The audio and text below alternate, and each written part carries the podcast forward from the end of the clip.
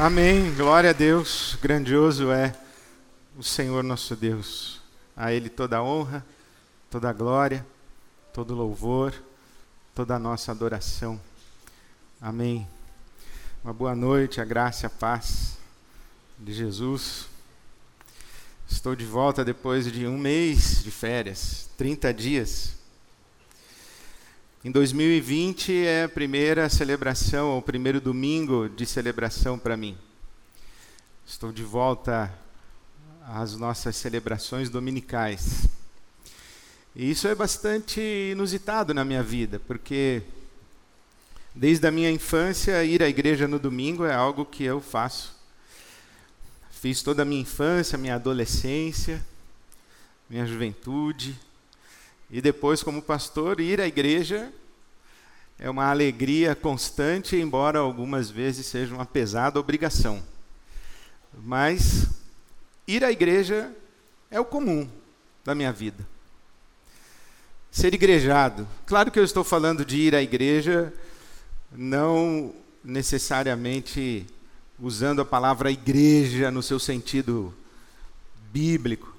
Ir à igreja é isso que nós estamos fazendo agora. Você vai na igreja domingo? Vou na igreja domingo. Vou ao culto, vou à celebração. E quando estava orando essa semana para esse reencontro com o púlpito, com a comunidade, com o domingo, com a rotina, eu me lembrei do Salmo 122. Quando o salmista diz: Alegrei-me quando me disseram, vamos à casa do Senhor. O Salmo 122 é um dos salmos de Romaria.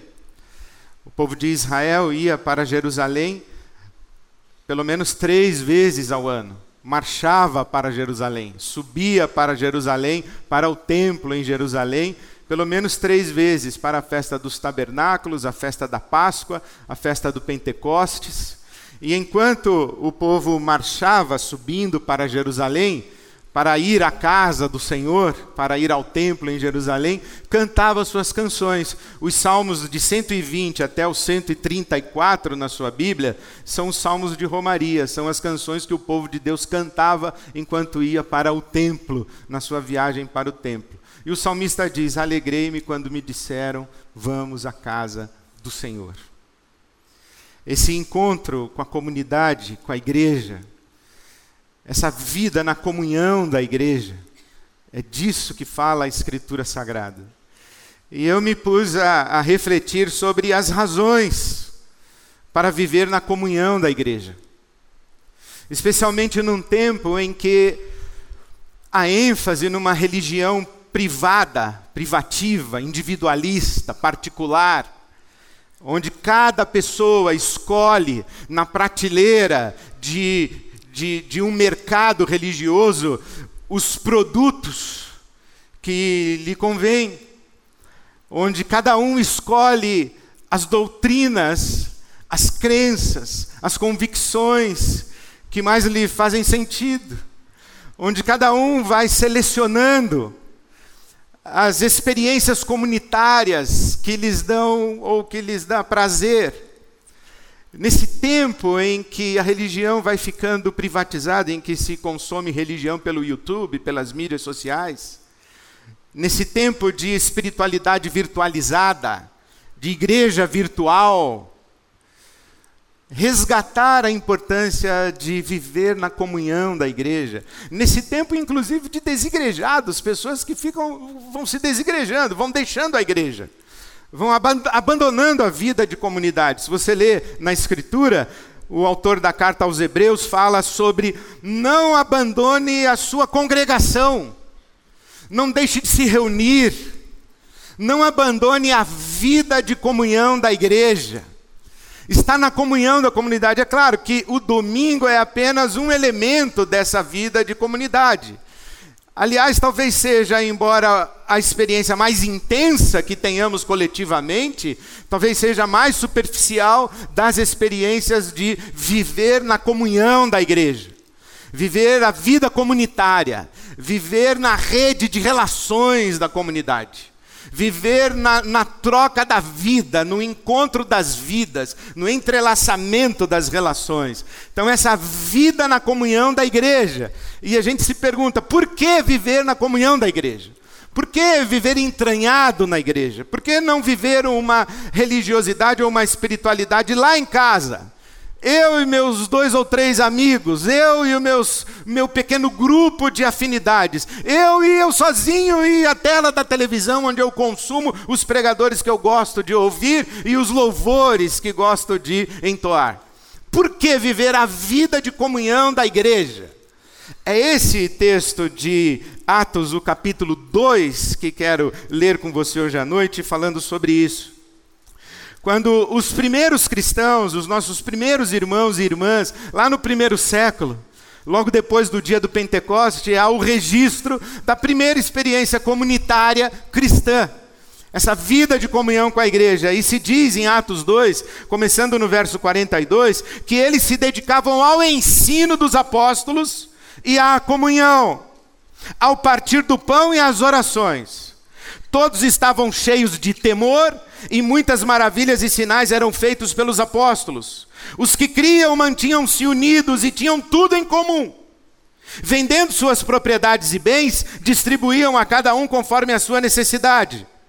Todos os dias continuavam a reunir-se no pátio do templo, partiam o pão em suas casas e juntos participavam das refeições com alegria e sinceridade ou singeleza de coração, caindo na graça de todo o povo enquanto viviam louvando a Deus, conquistando a simpatia da cidade de Jerusalém. E todos os dias o Senhor lhes acrescentava os que iam sendo salvos. Essa é uma experiência de vida comunitária do discipulado de Jesus. Aqui fala da vida de comunhão da igreja e as razões por que devemos estar na comunhão. Primeiro, porque é na vida de comunhão da igreja que nós temos o contato, a relação com o ensino dos apóstolos, a doutrina dos apóstolos. É na vida de comunhão da igreja que nós aprendemos as escrituras sagradas, nós aprendemos o evangelho. Nós conhecemos a razão da nossa fé, a razão da nossa esperança, nós conhecemos e, e, lapidamos e aprofundamos e vamos ganhando cada vez maior consciência e maior lucidez a respeito das nossas crenças. O ensino dos apóstolos, aquilo que cremos, quais são as nossas convicções a respeito do mundo espiritual, quais são os fundamentos da nossa fé, quais são as nossas crenças. Fé é diferente de crença. Fé é confiança em Deus. Fé é uma experiência com Deus. É um, é um encontro com Deus e um descansar da vida aos propósitos, aos cuidados, às mãos de Deus. Isso é fé. Agora, crenças têm a ver com o que pensamos a respeito de Deus. As coisas que acreditamos a respeito de Deus são as nossas crenças. E a maneira como nós nos relacionamos com Deus tem muito a ver com aquilo que a gente pensa a respeito de Deus. E há muita gente muito equivocada no que pensa a respeito de Deus. Tem fé, mas as crenças funcionam como uma nuvem de fumaça. As crenças funcionam como caminhos distorcidos para o encontro com Deus. As crenças funcionam como elementos de sabotagem da experiência de fé, porque são crenças inconsistentes, são crenças incompatíveis com a palavra de Deus, com o evangelho. São um amontoado de clichês, de sabedoria ou ignorância popular. É uma panaceia de coisas que se fala a respeito de Deus, mas que a Bíblia não fala, o Evangelho não fala, a verdade revelada não fala. Então as crenças estão equivocadas e o relacionamento e a experiência de fé fica truncado, fica infrutífero, fica pesado, fica de tal maneira a causar danos naqueles que buscam a Deus, porque o buscam de maneira equivocada. O apóstolo Paulo fala disso fala dos seus concidadãos, dos seus, dos seus compatriotas, os judeus de sua época, o apóstolo Paulo diz assim: eles têm zelo de Deus, mas sem entendimento. Eles têm zelo de Deus, mas não entenderam a revelação, não discerniram a revelação. E eu dou graças a Deus de ter crescido de ter crescido na comunhão da igreja. Eu fui criado desde pequeno na comunhão da igreja. Eu dou graças a Deus por ter frequentado a escola bíblica dominical, por ter decorado versículos, por ter aprendido os livros da Bíblia, por saber o Velho Testamento, o Novo Testamento, saber a história de Israel, saber as histórias bíblicas, saber a história de Noé, saber a história de José, saber a história de Daniel, saber a história do rei Davi, saber a história de Saul, de Salomão, saber a história de Sansão, de Jefité, de Débora, saber a história das pessoas da Bíblia e como Deus se revela nessas histórias. Eu me lembro de estar dirigindo um estudo bíblico com um grupo de pessoas que já caminhava na fé havia um bom tempo. E, e eu falei sobre o dia em que Deus pediu que, que Abraão sacrificasse seu filho Isaque. E comentei que Deus havia feito esse pedido e segui adiante, porque não era o, o tópico da minha fala. E fui embora, e deixei lá o Abraão e o Isaac, e o pedido que Deus fez a Abraão. E terminamos a nossa conversa daquela noite. Eu falei, vamos orar e vamos encerrar. E quando eu estava para orar e encerrar, uma senhora levantou a mão e falou assim: Pastor, e afinal, o homem matou o filho ou não matou? E eu pensei que interessante. Uma pessoa que diz que crê em Jesus, que segue a Jesus, que tem fé em Jesus, que crê em Deus, mas não sabe a história de Abraão e Isaac, não conhece a história de Abraão e Isaac. Se não conhecemos a história de Abraão e Isaac, não conhecemos a história de Jesus. Não dá para entender o sacrifício de Jesus, a morte de Jesus na cruz, sem entender a relação de Deus com Abraão e Isaac. Não dá para entender o Evangelho, a graça de Deus, a revelação de Deus, sem entender Abraão e Isaac. E é muito preocupante nesse crescimento avassalador, esse crescimento assustador da igreja evangélica no Brasil, e glória a Deus por isso, graças a Deus, nossa comunidade e as igrejas evangélicas no Brasil, essa chamada igreja evangélica brasileira, está crescendo, crescendo, se multiplicando, graças a Deus, talvez se cumpra ou esteja se cumprindo para nós o que diz o capítulo 2, versículo 47: todos os dias o Senhor tem acrescentado aqueles que estão sendo salvos. Glória a Deus por isso, mas é preocupante com tantas pessoas que se convertem na vida adulta e chegam às comunidades e chegam à vida religiosa, mas não tem tradição. Alguém disse que a tradição é a fé viva dos que já morreram. Tradicionalismo é a fé morta dos que ainda vivem. Foi Nikolai Berdyaev, um cristão ortodoxo da Rússia, um teólogo. Disse: a tradição é a fé viva dos que já morreram. O tradicionalismo é a fé morta dos que ainda estão vivos. E nesse sentido, a IBAB é uma igreja muito tradicional. A gente tem tradição, a gente tem história. Mas as pessoas que se convertem na vida adulta, elas não têm história. Elas vêm de um vazio religioso. Ou vêm de um, amontoado de experiências religiosas. Elas vêm com muitas ideias, com muitos conceitos, com muitas crenças, com muitas crendices. E elas se encontram com Jesus, mas não vão à Escritura. Não se debruçam no ensino dos apóstolos. E isso preocupa, por isso é importante que na vida de comunhão da igreja, nos dediquemos ao estudo da palavra de Deus, nos dediquemos ao ensino dos apóstolos, à doutrina dos apóstolos, para lapidarmos as nossas crenças. A palavra de Deus diz mais que eles, eles se dedicavam ao ensino dos apóstolos e à comunhão. A, a igreja é a família que temos por causa do sangue de Jesus Cristo. Nós temos uma família por laços sanguíneos: pai, mãe, filhos, irmãos, a nossa família de sangue. Mas a igreja é a nossa família por causa do sangue precioso de nosso Senhor Jesus Cristo, que nos fez irmãos e irmãs. Nós somos irmãos e irmãs uns dos outros. É assim que nós nos tratamos, como irmãos e irmãs.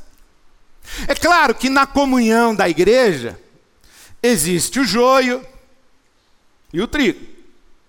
Existe o lobo disfarçado ou travestido de ovelha. Existe o imaturo. Existe o carnal que é irmão, é irmã, mas é carnal. A Bíblia diz que essa pessoa não está rendida ao Espírito Santo de Deus. E o que predomina na sua vida não é o fruto do Espírito Santo de Deus, é a obra da carne. Por isso é carnal. Essas pessoas com a vida desordenada, a vida descontrolada, a vida desequilibrada, seu mundo, seu mundo, a sua alma ainda está mexida, ainda está ferida. A obra da restauração de Jesus ainda não se desenvolveu. Ou porque não deu tempo, ou porque não há boa vontade para que alguém se renda à transformação que Jesus pode e quer operar em sua vida. Então nós encontramos na vida da igreja e na vida de comunhão da igreja gente que a gente chama de irmão, chama de irmã, mas essa gente nos fere, nos machuca, nos prejudica, nos traz problemas, nos gera conflitos. Nós encontramos. Mas na grande maioria a igreja é o ambiente das pessoas cujas vidas foram transformadas por Jesus. Gente com vida bonita, gente que a gente pode confiar. A, a, comunhão da igreja é o ambiente dos nossos afetos, das nossas amizades espirituais, das nossas cumplicidades no segmento de Jesus, no discipulado. Gente que nos exorta, gente que nos anima, gente que intercede por nós, gente que nos ensina a Escritura, gente que nos aconselha, gente que, que nos disciplina, que nos chama a atenção, gente que nos serve, gente que nos abraça, que nos acolhe, enfim, gente que nos ama, sem ser da nossa família. Por quê? Porque é nosso irmão, é nossa irmã, essa é a comunhão da igreja. É na vida de comunhão da igreja, e vida de comunhão da igreja é família, né, gente? Vocês sabem como é a sua família. É família. Há um pessoal que quer selecionar os irmãos e as irmãs. Quer viver a vida de comunhão da igreja com gente legal, aos seus critérios. A família de Deus. E eu tenho um amigo que diz que Deus tem cada filho que ele não sabe onde Deus arruma, mas a família de Deus, a gente não escolhe a família de Deus. E é na vida de comunhão que a gente cresce que a gente amadurece. A Bíblia Sagrada fala que somos irmãos e irmãs, e o apóstolo Paulo usa uma expressão muito linda. Ele fala que nós devemos nos saudar uns aos outros com um ósculo santo, com um beijo santo. É na comunhão da igreja, é nessa comunhão aqui descrita na palavra de Deus, que nós nos tocamos fisicamente com pureza, sem luxúria, sem lascívia, sem malícia, sem interesses escusos, sem segundas intenções. Nós nos tocamos de maneira santa na presença de Deus, porque sabemos que na veia daquele outro que está diante de nós corre o sangue de nosso Senhor Jesus Cristo. Ele é nosso irmão, ele é nossa irmã, é na vida de comunhão da igreja. É aí que a graça de Deus está manifesta e derramada. A Bíblia diz mais, diz que eles se dedicavam ao ensino dos apóstolos, diz que eles se dedicavam à comunhão, e diz que em cada um e em cada alma havia temor. Temor. Na vida de comunhão da igreja, o nosso coração se mantém assustado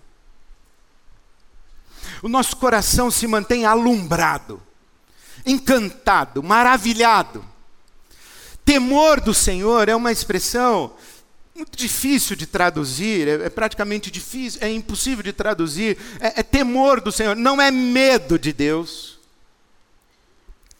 não é reverência apenas, é assombro. Em toda a alma havia temor de Deus. Porque é na vida de comunhão da igreja que a graça de Deus é manifesta e derramada, e nós levamos sustos com as manifestações da misericórdia e da bondade de Deus. É na vida de comunhão da igreja que nós convivemos, diz a palavra de Deus, com sinais e maravilhas. As coisas que acontecem na vida das pessoas à nossa volta, ao nosso redor, inclusive nas nossas próprias vidas, que não tem outra explicação senão a graça, a bondade, o favor e o amor de Deus por nós. Experiências que só se explicam pela fé. Nós chamamos isso de milagre. A Bíblia chama de sinal e maravilha. As coisas que acontecem que são inusitadas que tiram o nosso fôlego, nos mantém atentos a Deus, ávidos por Deus. É na vida de comunhão da igreja que nós testemunhamos as respostas às orações, porque eles estão dedicados à comunhão e às orações. E enquanto a igreja está de joelhos em oração, a graça de Deus vai se manifestando e a gente vai ficando alumbrado, assustado, encantado, maravilhado com Deus, e a gente vive no temor do Senhor.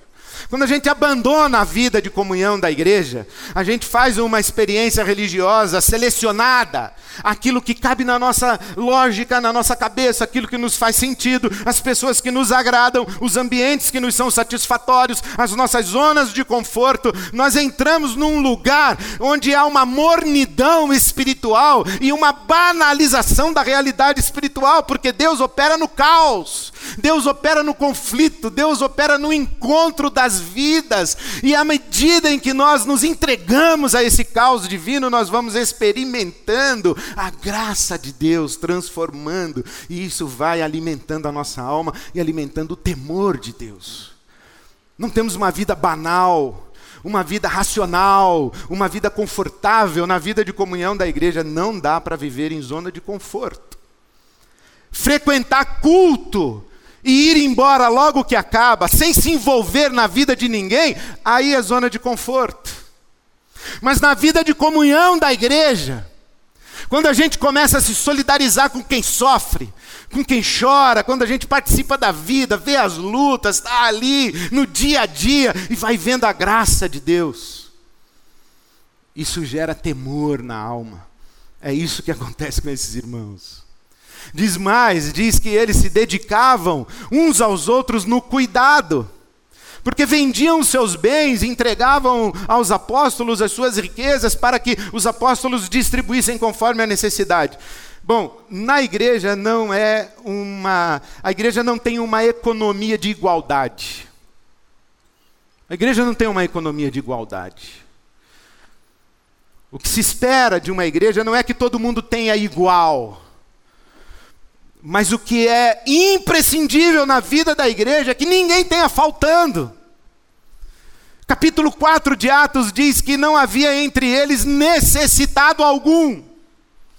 Na vida da comunhão da igreja, não tem ninguém passando fome, não tem ninguém que não tem onde morar, não tem ninguém onde que, que não tem onde se cobrir, não tem ninguém precisando de apoio para a saúde, ajuda, acolhimento, não tem ninguém passando falta, privação, necessidade, porque a gente não deixa a família passar necessidade. Quando a gente chama de irmão, de irmã, é irmão e é irmã mesmo. E a gente não deixa a família passar necessidade. Então, aqui, essa igreja é uma igreja que vive a experiência do cuidado mútuo. Participar da vida de comunhão da igreja é participar da comunidade do cuidado. Toda necessidade percebida na vida de comunhão da igreja gera e há que gerar um equivalente de solidariedade e generosidade. É isso que acontece com esses irmãos. Quem está afastado da vida de comunhão da igreja, precisa pegar o telefone para pedir socorro, para marcar hora. Mas quem está na vida de comunhão da igreja, tem relações, tem afetos, e as riquezas circulam. Nós temos dito já há muitos anos que a IBAB custa um milhão por mês. Tem uma boa notícia para você: não custa mais um milhão, custa um milhão e duzentos. Partir de 2020 agora, nós já estávamos tentando administrar as nossas contas do ano passado, do outro ano, mas agora é inevitável. A IBAB custa por mês 1 milhão e 200 mil reais. E esse ano especialmente vai custar mais, porque nós temos o galpão alugado e vamos transferir o Ibabe Criança para lá e vamos fazer uma reforma de alguns milhões. Então, nós vamos ter uma chuva de milhões caindo na Ibabe. Não sei quem vai se molhar na chuva, mas que vai chover, vai. E vai chover riqueza e prosperidade de Deus. Mas não pode chover riqueza e prosperidade de Deus para o nosso conforto. É para a nossa partilha é para que a igreja continue viva. E um milhão e duzentos é aquilo que cai na nossa conta corrente, mas só Deus sabe, na sua contabilidade divina, as riquezas que percorrem a rede de relacionamentos da comunidade, os grupos pequenos, as redes familiares, as doações anônimas, o trabalho pro bono a dedicação de tempo, a ação voluntária, quanta riqueza flui na vida de comunidade que só Deus sabe, por isso só Ele a recompensa cabe. A vida de comunhão da igreja é uma vida de cuidado mútuo e de riqueza de Deus circulante para abençoar o maior número de pessoas, de tal maneira que não haja entre nós necessitado algum e necessitado de nada. Diz a palavra de Deus que eles louvam a Deus louvando a Deus e caindo na graça e na simpatia do povo. Louvor a Deus, é importantíssimo nós nos ajoelharmos. Há um Deus nesse universo, ele é digno de ser adorado, ele é digno de receber o nosso louvor, a nossa, a nossa gratidão, o nosso júbilo, a nossa alegria. Nós começamos a nossa celebração cantando Tu és fiel, Senhor. Cantamos grandioso és tu. Eu não sei se você realmente crê que aquilo que sai da sua boca abala o mundo espiritual. Que o seu cântico de louvor não apenas exalta a Deus, mas humilha potestades e principados e demônios e espíritos malignos. Quando você, no meio da sua tribulação, da sua dificuldade, da sua dor, no meio da sua angústia, você levanta a voz para louvar a Deus e dizer: Senhor, tu és bom e a tua misericórdia dura para sempre. Tu és o meu Deus, o meu refúgio, a minha rocha, a minha fortaleza. Em ti confio, jamais serei abalado quando você pronuncia. Senhor, toma o teu lugar e reina na minha vida quando você se reúne. Quando você está na congregação, quando você está no meio do louvor, a palavra de Deus diz que no meio dos louvores Deus habita. Essa igreja vive em louvor ela não vive em murmuração, ela não vive em temor, ela não vive em tristeza, ela não vive em melancolia, ela vive em louvor a Deus e gratidão a Deus, celebrando a bondade e a graça de Deus. E é por isso, nesse espírito de louvor, com o espírito de joelhos na presença de Deus, esse é o lugar da nossa dependência a Deus a nossa dependência de Deus e é o lugar da nossa segurança. Nunca estamos tão seguros, meu irmão, minha irmã, quanto quando estamos de joelhos. Não há um lugar de maior segurança para as nossas vidas do que os joelhos no chão, dizendo: Senhor, tu és o meu Deus, em ti eu espero, em ti confio. Tu és a minha salvação. Essa igreja, ela ela cai na graça e conquista a simpatia dos outros. Ela não tem palavra de condenação, de segregação, ela não tem palavra de proselitismo, ela não quer convencer ninguém de nada. Ela só testemunha da graça de Deus na sua vida. Ela anda alumbrada, ela anda encantada, maravilhada, ela anda assombrada, ela anda no temor do Senhor, partilhando vida ela vive em louvor e gratidão. Essa vida é cativante, é estimulante, é sedutora. Quando a igreja de Jesus é o que ela deve ser, ela é maravilhosa, é irresistível. Jesus disse: as portas do inferno não prevalecem contra a igreja, não adianta, vai chegar lá. Eu fico vendo os testemunhos de pessoas que se achegam, hostis ao Evangelho, não gostam de crente, eu também não gosto, não gostam de religião, também não gosto, não gostam, não, também não gosto dessas coisas todas. Eu sou apaixonado por Jesus, pelo Evangelho de Jesus. E as pessoas se achegam reticentes, cautelosas, desconfiadas, às vezes inclusive magoadas, mas quando a comunidade, a vida de comunidade é o que tem que ser, a graça de Deus se manifesta. E as pessoas passam a desejar Jesus. E essa igreja se torna um testemunho da presença de Deus e da beleza de Deus no mundo. A vida da comunhão da igreja.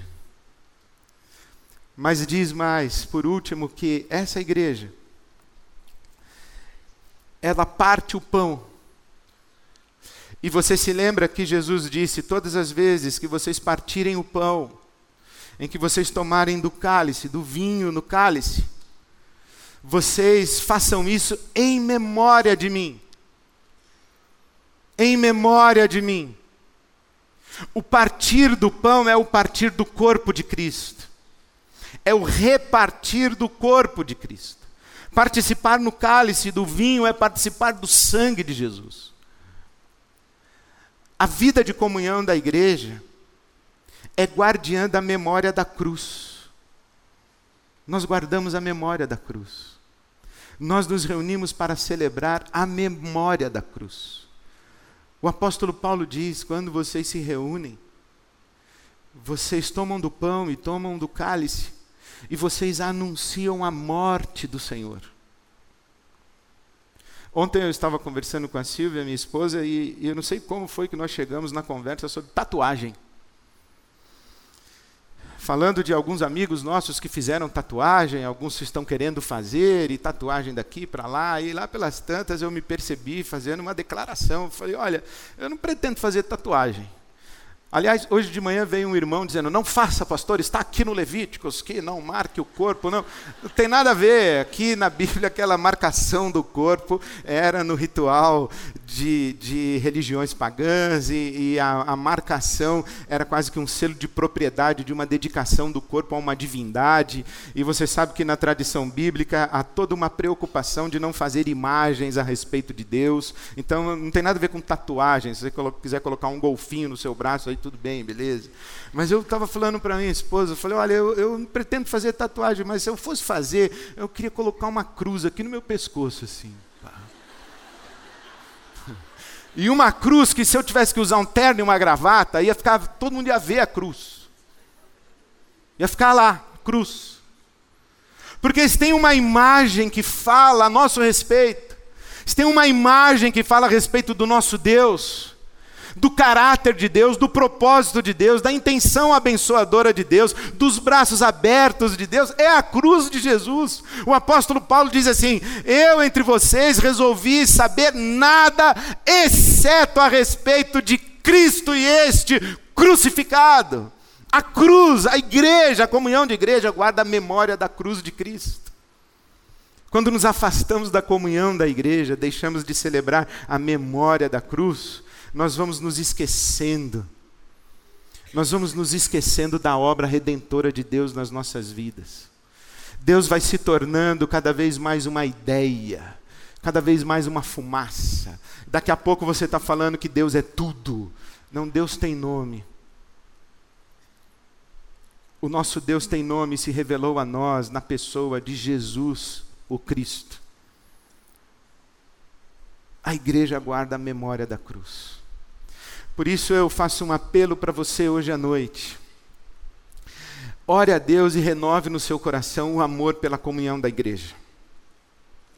Eu não estou falando só da comunhão da igreja, o corpo místico de Cristo. Nós, nós que somos de Jesus fazemos parte do corpo místico de Cristo. Por quê? Porque em Cristo Jesus nós fomos batizados no Espírito e com o Espírito. Paulo apóstolo escreve, Coríntios capítulo 12, os versículos 12 e 13, que a todos nós que pertencemos a Jesus, foi dado o Espírito Santo, o Espírito Santo foi mergulhado em nós. Nós fomos batizados com o Espírito Santo. Mas diz o apóstolo Paulo que também, quando fomos batizados com o Espírito Santo, nós fomos batizados em um corpo, o corpo vivo de Cristo. Então, nós fazemos parte do corpo vivo de Cristo, do corpo místico de Cristo. Mas quando eu falo da comunhão da igreja, eu falo da comunhão da comunidade, histórica, concreta, com gente de carne e osso. Gente que tem nome, gente que a gente encontra, a gente abraça, a gente tem grupo de WhatsApp com esse pessoal. Estou falando dessa igreja. No meu caso, essa igreja tem nome, a Igreja Batista de Água Branca. Essa comunidade local. Quando eu falo da comunhão da igreja, eu estou falando da IBAB, então eu estou fazendo um apelo para você. Se a sua igreja é IBAB, qualquer que seja a sua igreja, renove no seu coração diante de Deus o compromisso de viver na comunhão da igreja de mergulhar a sua vida, de se entranhar na vida da igreja, de servir, de se dedicar, de interceder, de participar da vida de comunhão da igreja. Faço um apelo para você que, que chama a IBAB de minha igreja. Ame a sua igreja. Honre a sua igreja. Sirva através da sua igreja. Proteja a honra da sua igreja. Zele pelo bom nome da sua igreja. Tenha uma vida bonita. De tal maneira que quando alguém quiser justificar o fato de ter abandonado a igreja, jamais cite o seu nome. Por que, que você deixou a igreja? Que nunca o seu nome seja citado. Mas quando alguém testemunhar do seu amor pela igreja de nosso Senhor Jesus Cristo, que lembre-se de pessoas como você, de vidas inspiradoras, de vidas encantadoras, vidas, vidas que apontam para Jesus, vidas onde a beleza de Jesus transborda dos seus olhos, do, dos seus atos, das suas palavras, dos seus poros, você, você viva Jesus. Que as pessoas se encantem com a igreja de Jesus, convivendo com você. Assume esse compromisso de viver a vida de comunhão da igreja. Essa mesa nos fez igreja. Essa mesa nos fez irmãos e irmãs. Essa mesa nos fez comunidade do Cristo ressurreto. Então eu, eu clamo a Deus em seu favor, para que se a igreja feriu você, machucou você, decepcionou você, negligenciou você, negligenciou sua vida, reconcilie-se com a igreja. Ela é a família de Deus. Volte para a igreja, para a vida de comunhão da igreja. Porque é na vida de comunhão da igreja que você mantém a lucidez da sua fé. Que você cultiva relacionamentos de afeto que realmente vale a pena, não são esses aí do bar, do boteco, da empresa, do curso de não sei que lá, não os relacionamentos profundos do afeto espiritual estão na vida de comunhão da igreja. É na vida de comunhão da igreja que você mantém o seu coração no temor do Senhor.